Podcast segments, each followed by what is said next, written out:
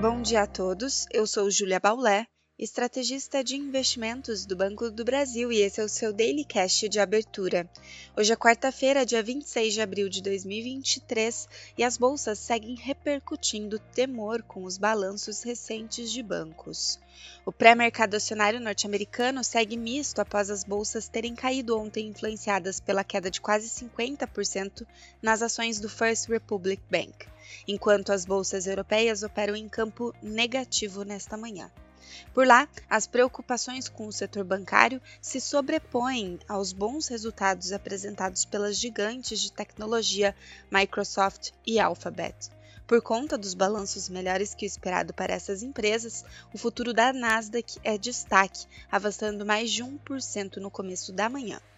Para hoje, aguardamos o balanço da Meta, empresa do Facebook, que divulgará seus resultados apenas após o fechamento dos mercados. Ainda para os Estados Unidos, teremos encomendas de bens duráveis. Na Europa, três dirigentes do Banco Central Europeu discursam ao longo do dia, antes do período de silêncio para a decisão de política monetária na semana que vem. E na Alemanha, dados de confiança do consumidor serão divulgados. No Brasil, Ontem o dólar subiu, encerrando aos R$ 5,06 e o Ibovespa operou seguindo o mau humor no exterior, com queda de 0,70% aos 103.220 pontos.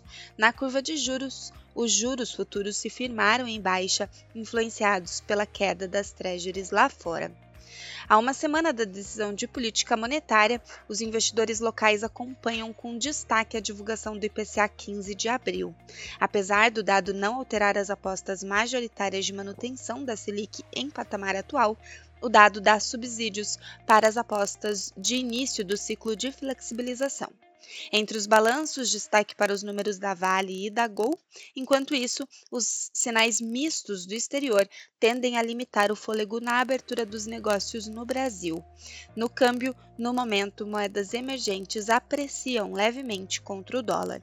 Ficamos por aqui, um bom dia a todos e até a próxima!